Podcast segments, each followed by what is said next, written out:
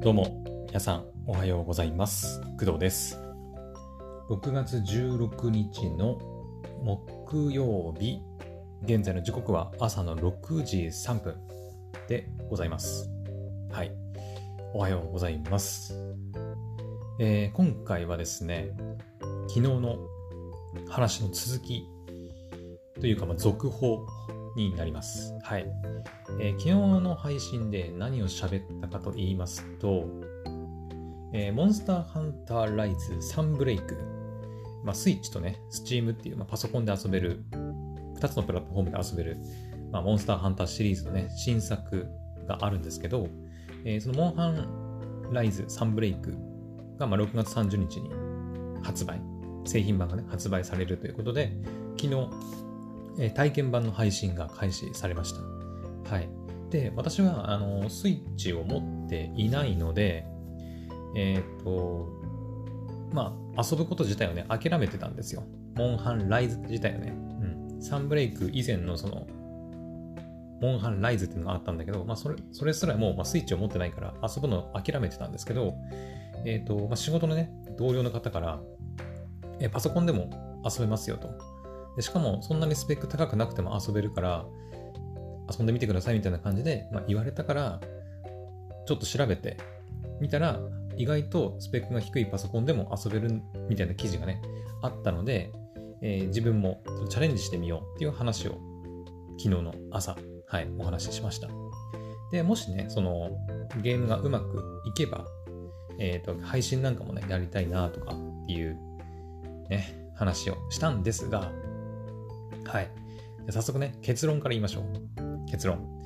まあ、昨日ね、その、あの配信の後、いろいろパソコンでいろいろいじくって、まあ、Steam をインストールしたりとか、ね、モンハンライズサンブレイクの体験版をダダウンロードっていうか、ダウンロードか、ね、インストールしたりとか、うん、まあいろいろやった結果、どうだったのかっていう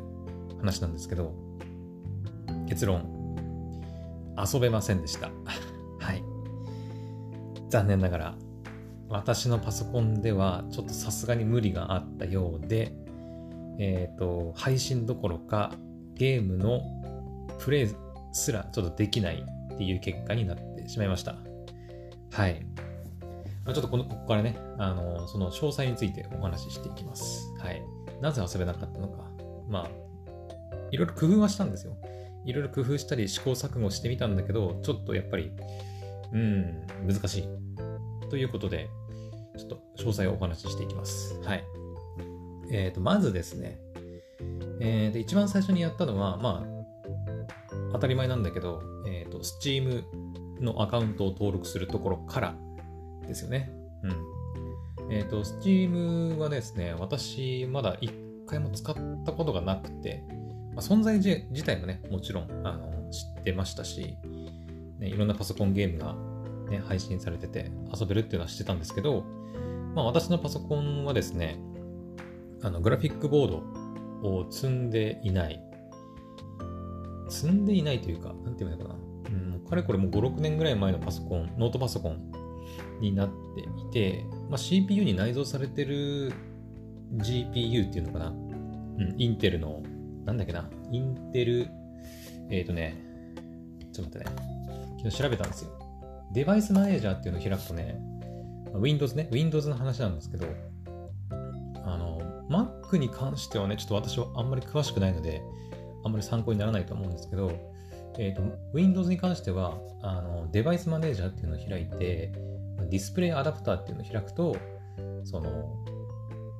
GPU ドライバーっていうのかな。うん。っていうのがなんか自分のやつが見れるらしいんだけど、私の場合はですね、今見てみると、インテルの、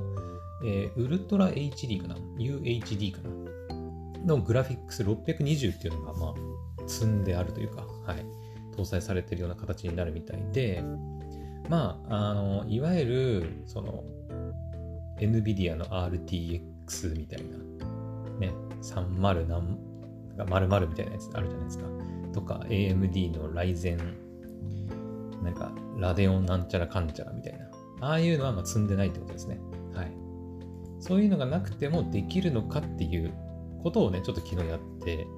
みたいなって話をしたんですけど、まあできなかったわけですよ。う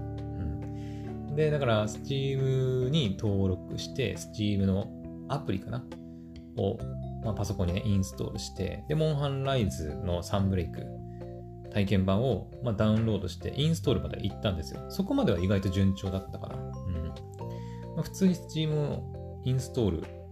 そして体験版をインストールまでは普通に行きました。はい。ただ問題はそこからで、じゃあインストールできました。じゃあゲーム起動しましょうってなって、えー、と一応ね、そのタスクマネージャーとか開きながら、まあ、CPU の稼働率だったり、メモリの、使用率だったりっていうのを、まあ、見ながらね、やったんですけど、なんか、特別その CPU とか、えー、メモリをバカみたいに食うわけではないんですけど、うん。まあ、もちろんその、使用率は増えるはするんだけど、そこまでなんか、バカみたいに増えるわけではないんだけど、あの一番最初ですね、インストールした後、体験版インストールしてすぐに起動したんですよ。そしたら何が起こったかっていうと、えっ、ー、と、なんだっけ、あなたのパソコンの、えっ、ー、と GPU はサポートされておりません。みたいな。うん。GPU ドライバーをなんかチェックしてくださいみたいな警告が出てあのゲームが起動できないっていう状況に陥りました。はい。まずそこからね、はい。ですね。うん。実はですね、この手のあの問題はね、何度か経験があって、それは何かっていうと、えー、動画編集ソフト、Adobe のプレミア、あとは DaVinci リゾルブ、リゾルブかな。これも前、クドラジでね、ちょっと話したんですけど、動画編集をちょっとやろうかなと思って、Adobe のプレミアとか DaVinci Resolve を、まあ、パソコンにインストールして、動画編集できるかなと思ってやろうとしたんだけど、DaVinci Resolve に関しては、あの、同じようなことが、あの、警告として出て、その GPU がなんか選択されてませんとか、対応してませんみたいなのが出て、あの、アプリケーションの起動すらできないっていう、うん、事態がまあ、起きたんですけど、Adobe のプレミアはね、警告は出るんだけど、一応起動はできるっていう感じで。うん、ただ、動画素材入れても、まあ、ほぼ動かない。うん、ほぼ。ちょっとは最初触れるんだけど、ちょっとね、その、なんかあの、動画編集でさ、その動画のどの部分をこういじるかみたいな、シーケンスバーみたいなのあるじゃないですか。シーケンスバーみたいなやつちょっと動かすと、あの、最初はちょっと動くんだけど、それ以降何も動かなくなるっていうね。うん。だからもう動画編集できたもんではないっていうことになっちゃうんだよね。はい。だから、あの、今回その、モンハンライズを起動しようとして、GPU がサポートされてないから GPU ドライバーチェックしてくださいっていう風に出たときは、あ、またこれかと。またこれなのかと、うん、いう感じではありましたね。はい。で、そこでね、あの諦めてもよかったんだけど、あやっぱりもう自分の、G、パソコンに搭載されてる GPU、GPU ドライバーではもう無理なんだろうなと。その重い処理というか、まあ、ゲームだったり動画編集みたいなね、ものは無理なんだなと思って諦めようと思ったんだけど、まあ、せっかくね、こうあの広告じゃないや、えー、警告で、まあ、GPU ドライバーをチェックしてくださいというふうに書かれてたので、じゃあチェックしてやろうと思って、うん。チェックしました。まず最初ね、インテルのサイトに行って、その、さっき言った、えー、ウルトラ HD、UHD グラフィックス620だっけ、うん、の、えー、新しいね、最新のドライバーをチェックして、で、それをインストールしようとしました。はい。そしたら、あの、私の使ってるパソコンって HP の、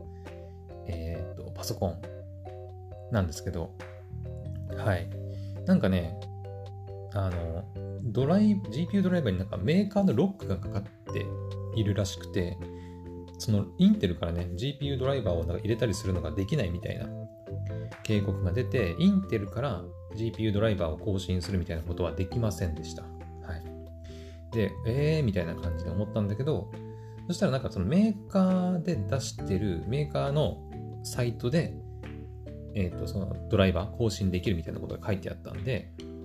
HP のウェブサイトに行って、えー、そこでね、そのドライバーの更新っていうのを調べました。そしたら、あの、まあ、私は HP のパソコン使ってるんだけど、HP のパソコンには HP、えー、アシスタントなんちゃらかんちゃらみたいなのが入ってるんですよ。最初から入ってる、まあ、ソフトウェアというか、アプリケーションが入ってて、でそれを開くと、まあ、自分のパソコンのなんか、いろんななんか情報、うん、あのパソコン名だったり、シリアル番号だったり、なんかいろいろ出てくるんだけど、その中にあの、まあ、GPU ドライバーを更新するみたいな項目がありますよみたいなのが入ってありました。はい。で、結果、えーと、HP のホームページに行って、えーと、その HP アシスタントなんちゃらみたいなやつも使いつつ、えーと、最新の GPU ドライバーっていうのをインストールすることに成功しました。はい。とりあえず最新の GPU ドライバーを入れることには、まあ、なんとかうまくいったという形になります。はい。で、これで、まあ、GPU ドライバーは最新のものにしたし、うん。あの、もういけんじゃねえかなと思って、まあ、再度チャレンジしました。モンハンライズサンブレイクの体験版起動ね。チャレンジしました。で、起動しようとして、まあ、結構時間かかるんだけど、結構時間かかって、いけるか、いけるかと思ったら、なんとゲームが起動しました。はい。ゲーム起動しました。はい。で、まあ、喜んだわけですよ。うん。まだ終わらないですよ。うん、ゲーム起動して、あ、やった、いけると思って、でそしたら最初にね、あの言語設定とか字幕設定とか、あとね、コントローラーのなんか決定ボタンをなんか A にするか B にするかみたいなセットが出てきて、お、いけるいけると思って、設定完了して、じゃあ行こう、次決定ってやって、そしたらね、なんだっけな。えっ、ー、とね、まあ、右下にダウナウローディングみたいな文字が出てきて、上にね、えっ、ー、と、コンパイリングシェーダーズみたいな英語が、ま、出てきて、ああ、なんかダウンロードしてんのかなみたいな。ゲーム起動しようと頑張ってんなと思って見てたんですが、が、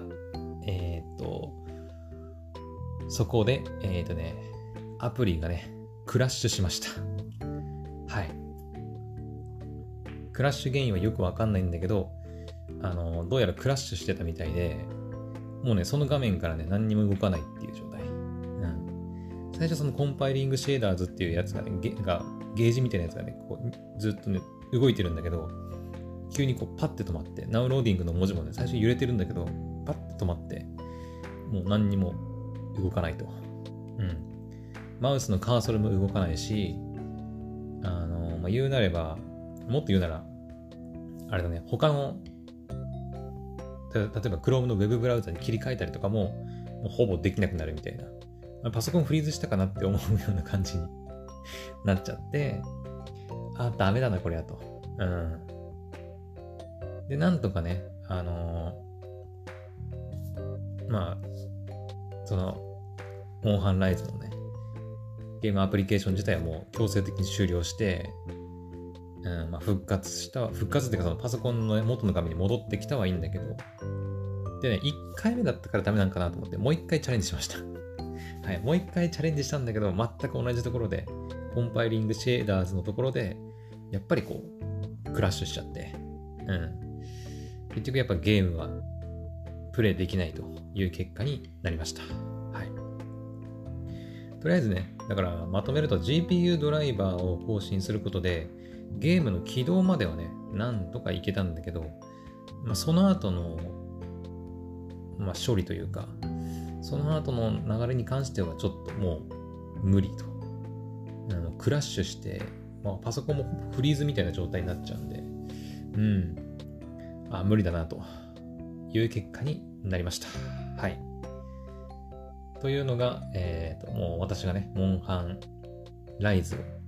パソコン、まあ、スチーム版で低スペックパソコンで遊ぼうとした結果になります。はい。まあ、非常に残念ではありますけどね。うん。で、えっ、ー、とね、まあ、一応追加で言っとくと、あの、まあ、その後もね、なんとかして、そのスチーム版のモンハンライズを、遊んだり、プレイであ遊んだり配信したりできないかなと、ちょっとね、いろいろ試行錯誤して考えたのが、えっ、ー、と、パソコンで、要はパソコンのゲーム自体ができないわけだから、クラウドゲームならいけるんじゃないかと思って、うん。クラウドゲームね。クラウドゲームっていうのは、パソコンのスペックはそんなに求められることなく、えーと、いわゆるそのインターネット回線を通じてあのゲームをするっていうか、うん。まあ、データとかも全部そのインターネットを通じて処理はそのインターネットのサーバーに任せるっていうか、まあ、そういうゲームの形態があるんですけどそれだったらいけんじゃねえかと思ってあの GForce Now っていうサービスがあるんですよ、うん。まあ、au とソフトバンクから出てるんですけど、うん、GForce Now っていうサービスがあってあれってえっ、ー、と、まあ、クラウドゲーミングサービスではあるんですけど、Steam とか、えっ、ー、とね、Epic Games とかかな、あと UBI ソフトの、えっ、ー、と、まあ、いわゆるパソコンゲームのなんかプラットフォームっていうのかな、なんていうのかな、まあ、プラットフォームみたいなもんか、と連携することで、Steam とかの、えー、ダウン、Steam とかで遊べるゲームを、まあ、クラウドゲームで、クラウドゲームとして遊べるみたいなサービス、まあ、GeForce Now っていうサービスなんですけど、それを使えばもしかして、あの、クラウドゲーミングとしてモンハンライズ遊べるんじゃないかなと思って、まあ調べたり、いろいろやってみたんだけど、あの、結論から言うと、まあそれも無理でした。はい。えっ、ー、とね、GForce Now はそもそも対応してるタイトルが、まあ、全部じゃないんで、すべてね、対応しているんであれば、あのモンハンライズも遊べたんですけど、なんかね、カプコン系のそのバイオハザードとか、モンハン、モンスターハンターシリーズとかは、あの GForce Now 対応してないらしいので、うん。だから GForce Now を使って、パソコンに処理をかけずに、クラウドで、クラウドからそのデータを持ってきてゲームをするっていう、まあ、GForce Now なんですけど、モンハンはちょっと遊ぶことができないという結果になりました。はい。本当ね、それ以外のね、その、GForce の対応タイトルであれば、あの、低スペックパソコンでもクラウド、まあ、インターネット環境がある程度こう安定していれば、うん、クラウドゲームとして遊ぶことはできるんですけど、うん。だけど、まあちょっとモンハンはね、非対応ということで、残念ながら、無理ということになりました。うん。GForce Now はね、えー、っと、まあ制限はあるものの、基本はフリープランで最初登録されるんですけど、フリープランに登録すればね、もう無料であのクラウドゲームが遊べるといった結構神サービスなんじゃないかなとは思いますけどね。うん。ただ1時間だったかな ?1 回で遊べるじあの時間に制限があって1時間までなんですよね。うん。その連続して2時間とか3時間っていうのは遊べないようになってて、まあ無料でね、遊べるような状態なので、文句は言えないんですけど、まあ、1時間ごとに区切りを入れないと遊べないって感じになってますね。はい。まあ、対応タイトルは結構多いみたいですけど、まあ、ね、さっき言ったモンハンライズとかバイオハザードとか、まだまだね、対応してないタイトルもあるみたいで、うん、その辺が対応してくれるとね、結構モンハン、ね、やりたいユーザーとかもく増えてくるんじゃないかなと思うんだけど、私みたいなね。うんまあでも今回は、モンハン非対応ということで、GForce Now を使った、えっ、と、モンハンのプレイもちょっと厳しいということになりました。はい。まあ、GForce Now でね、もし仮に遊べるんであれば、えっ、と、そのパソコンの画面をね、スマホに、えミラーリングするっていうこともできるんで、うん。あの、私ね、パソコン、うんとね、えー、スペック、パソコンのスペックがそもそも高くないので、ゲームもやって、OBS で配信もしてっていうことをすると、まず確実にね、あの、ウェブブラウザのクラウドゲームだとしても多分ね、止まっちゃうんですよね、動きが。うん。だから、あの、私のパソコンは、まあ、やるんであれば、クラウドゲームはクラウドゲームだけやらせる。もしくは OBS の、あの、配信。あの、動画はね、無理だね。その動画は無理っていうのは、まだちょっと話変わるんだけど、昨日ね、まあ、ゲーム配信やらなかったんですけど、厳密に言うとやろうとしたんだけど、ちょっとできませんでした。はい。ヘブン・バーンズ・レッドのね、ゲーム配信を OBS を使ってやろうと思ったんだけど、うん。そう、この前 OBS のテスト配信をやりまして、意外とね、こう、うまくいった、うん。VTuber 的なことだったり、まあ、字幕だったりが結構うまくいったので、これいけんじゃねえかなと思って、まあ、ヘブン・バーンズ・レッドのスマホの画面をね、パソコンにミラーリングして、そのミラーリングした画面を OBS に取り込んで、さあ、いざ配信と、あの配信ボタンを押して始めたんだけど、あの始めた瞬間にね、やっぱりパソコンの処理が重くなるんだろうね。あの、パソコンに取り込んでるスマホの画面がね、もう急にカクつき出して、あの、全然こう、スマホの画面とパソコンの画面に出てる画面が、こうう、遅延しまくりというか、もう何にも動かないみたいな感じになっちゃって、やっぱりね、この前の OBS 配信テストは、まあ、ゲーム画面とかなく、ほとんどまあ VTuber の画面をちょっと入れてるだけぐらいで、あとはまあ字幕表示させたり、基本的にはまあ音声だけで楽しむみたいなものになってるので、やっぱり、うん、あまり影響はなかったなと。影響っていうか、そんなになんか処理が重くて動かないみたいなことはなかったんだけど、やっぱりゲーム画面を入れたりとか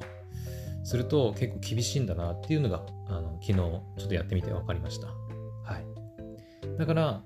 話を戻すと、私のパソコンはやっぱりその OBS で配信するなら、やっぱ、ポッドキャストの音声コンテンツメインでの配信くらいならいけるけど、その動画をなんか取り込んでとか、画面を取り込んでの配信っていうのは結構きつい。うん。OBS ね、起動するとやっぱブラウザ自体がもう重くなってね、何にも動かなくなる。何にもっていうか、うん、ブラウザの処理自体がね、結構重くなる。カクカクし始めるので、やっぱこう、マルチタスク的なことをさせようとすると、やっぱ無理なんだなって、はい、気づきました。はい。だから、えっ、ー、と、まあ、クラウドゲームをパソコンでやるんであれば、配信は、あの、スマホで、ね、今もやってますけど、あの、Twitch のね、配信アプリがあるので、クラウドゲームをパソコンでやって、でそのパソコンの画面を、えーと、スマホにミラーリングすることで、その画面を Twitch の配信アプリで配信するみたいな、まあ、結構無理やりなんだけど、まあ、そういったね、ことも、あの、多分できるっちゃできる。それ自体は多分できると思うんだけど、うん。はい。まあ、だから、パソコンでゲームが動くかどうかっていうところかな。うん。まあ、GeForce Now とかでね、遊びたい作品がなんかあればね、そういった、なんかちょっと無茶苦茶なね、配信の仕方にはなるけど、やってみようかなと思いますけど、今んとこね、あんまり、うん、GeForce Now で特別遊びたい作品とかもないので、やるつもりは今んとこないですけど、はい。まあ、そういった、まあ、裏技じゃないけど、まあ、工夫すればね、なんかそういったこともできるというのが分かりました。はい。いや、まあ、どちらにせよね、でもね、まあ、あの、ハイスペックなね、まあ、特に一番重要だと思うのは、やっぱ、GPU、グラフィックボードかな。うん。やっぱあれがね、あるかないかで、やっぱゲームとか、まあ、動画編集もそうだけど、やっぱね、違う。うん。だから今後ね、そのパソコンを購入を検討してる人は、うん、グラフィックボードは、やっぱね、あった方がいいと思いますね。うん、私5、6年前に買ったこのパソコンですけど、当時はやっぱりその動画編集やりたいとか思ってもいなかったし、とにかく自分のパソコンが欲しかった。うん。で、まあ、プログラミングやるぐらいのね、あの感覚だったんで、まあ、そこまでね、処理を重い処理をさせるつもりもなかったから、まあ、今のね、ノートパソコンを買ってはいるんですけど、うん、今にして思えばね、やっぱ、まあ、できるだけね、やっぱスペックの高いパソコンを所持していた方が、まあ、将来的にやっぱ役に立つというか、うんまあ、損することないんじゃないかなとは思いましたね。うん。はい。まあね、将来的にその動画編集やりたいとか、なんか重い処理をね、パソコンにさせたいっていう可能性もゼロではないと思うので、今はその、ね、別に動画編集やるつもりもないしとか、ゲームも全然やらないしとか、あ、なんだろうね、VTuber とか、VTuber も結構処理重いよね。うん、VTuber 的なことをやりたいとかってなることが、まあ、現時点ではないかもしれないけど、やっぱ将来的にね、その、今ほら、なんだ、メタバースとかさ、NFT とか、ね、それこそ VR コンテンツなんてさ、今 VR チャットとかあるけど、あれもさ、めちゃくちゃやっぱ高スペックなね、やっぱスペックのパソコンがないと結構厳しい。から、やっぱ今後ね、VR コンテンツとかメタバース的なものがどんどん流行っていく中で、パソコンのスペックが低いっていうのは、やっぱ致命的だと思うんだよね。うん。だから今後パソコンを購入検討している人は、まあ予算のね、都合もあるとは思うけど、うん。まあ、4、5万くらいの安いパソコンをとりあえず買ってね、パソコンの使い方勉強したいっていうのはありだと思うけど、まあ、10万以上のお金を出して、なんか、なんかそれなりのスペックのパソコン買うくらいだったら、まあ、もうちょっとお金出して、あの、まあ、GPU とか、それなりのスペックの、あグラフィックボードかな？グラフィックボードがちゃんと搭載されてるようなパソコンを購入した方が個人的にはなんかいいのかなっていう気はしました。はい。うん。って感じです。はい。はあ、まあね、まあ、昨日の、ね、朝の配信でも言いましたけど、まあできない、できないっていうね、想定もしていたので、まあそこまでね、まあ、ショックはショックだけど遊べなくてね、ショックではありますけど、まあ、うん、しょうがないかなっていう気はしてます。はい。まあ、パソコン、ね、新しいパソコンを今欲しいなとは思ってますけど、いずれね、パソコンが手に入れば、ね、ある程度のスペックのあるグラフィックボードをちゃんと積んだパソコンを手に入れることができればね、いずれは、モンハンライズとか、うん。まあ、それ以外のゲームなんかも、遊びたいなとは思っております。はい。いやでも本当にね、パソコンのスペックがあるとやっぱできること増えるなっていう風に今回痛感させられましたね。これまでにも何回かね、その私のパソコンのスペックの低さについてはもう散々喋ってきた、喋ってきたんですけど、パソコンのスペック不足でゲームが遊べないっていうのはやっぱ結構来るものがありますね。なんか、うん。まあ、やっぱゲームはね、やっぱ私も大好きでね、うん。まあ、プレステ4とか、ね、スイッチはちょっと持ってないですけど、プレステ4でもいろんなゲームやってきましたし、うん。まあ、プレステ5に関してはね、なんか、正直ちょっともういいかなっていう気もして いるんですけど、うん。なんかこの前、この前じゃない、昨日かな昨日か一昨日ぐらいに Amazon で抽選のやつがね、始まったとかっていう話も聞きましたけど、なんかもうプレステ5いるみたいな、ちょっと感覚にはなってますね。うん。どっちにせよプレステ4でも出るんだったら、もうしばらくプレステ4でいいんじゃねえかなっていうふうには思ったりしてて。プレステ5に買う、あプレステ5買う余裕があるんであれば、うん、パソコン買った方が、なんか最終的にはいい買い物になるんじゃないかなと私は思ってます。今はね。うん。まあ、プレステ5はプレステ5で、プレステ5でしか出ないなんかゲームタイトルとかもね、たまにあったりするんですけど、まあ、ここ最近見てると結構ね、プレステ4、プレステ5、Xbox シリーズ S、シリーズ X、そして Steam みたいな、うん、感じでね、出てることも多いので、なんかプレステ5にこだわらなくてもいいんじゃないかなっていう最近は最近してますね。うん。大体プレステ5で遊べる、あ、プレステ5独占とかって言ったら、プレステ4でも遊べたりとかね、するんで、まあ、なんか今焦ってプレステ5買うつ、なんかメリットはあんまないのかなっていう気はしてます。正直。うん。手に入りにくいし、うん、なんかね、Amazon のレビューとか見てても結構故障しやすいとかって言ってる人もいて、なんかあんまり評価良くないなっていう、うん、雰囲気はなんとなく感じていて、うんまあ、手に入らないから、そういうね、悪口をレビューとして書いてる人もいるとは思うんだけど、うん。今のところはなんかもうプレステ5はもう諦めじゃないけど、うん、正直興味の対象からちょっと外れてるなっていう気はしますね。うん。はい。とにかく今は、パソコンが欲しいです、私は。はい。まあ仕事でもいつ使えるしね。うん。はいまあ、ポッドキャストの活動とか、まあ、いろんな活動する上で、やっぱパソコンの方が、もう使う頻度も多いだろうしね。うん。プレステ5は結局ゲームしかできないから、基本。ウェブブラウザーとかも使えるけど、プレステ5でウェブブラウザ使う人ほとんどいるのかないるのかなっていう感じだしね。うん、私はパソコンはとにかく毎日触るものなんで、うん、やっぱり、ね、パソコンの方が個人的には動画編集もできるし、VTuber もできるし、PC ゲームもできるし、ということなんで、とにかくプレステ5よりも今はゲームじゃない、えー、PC の方がね、はい、優先度が高いのかなと、個人的には思います。はい。というわけで、えっ、ー、と、ちょっと長くなりましたけど、はい、まあ、昨日の配信の続き、モンハンライサンブレイクの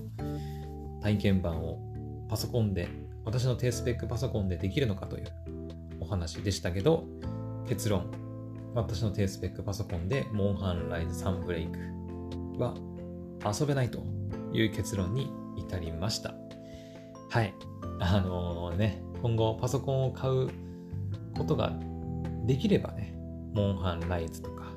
まあ、その他のパソコンゲームとか、あとね、その OBS を使ったゲーム配信とかもね、どんどんチャレンジしていきたいと思っております。はい。というわけで、えー、今回の配信はここまでにしたいと思います。それではまた次の配信でお会いしましょう。バイバイ。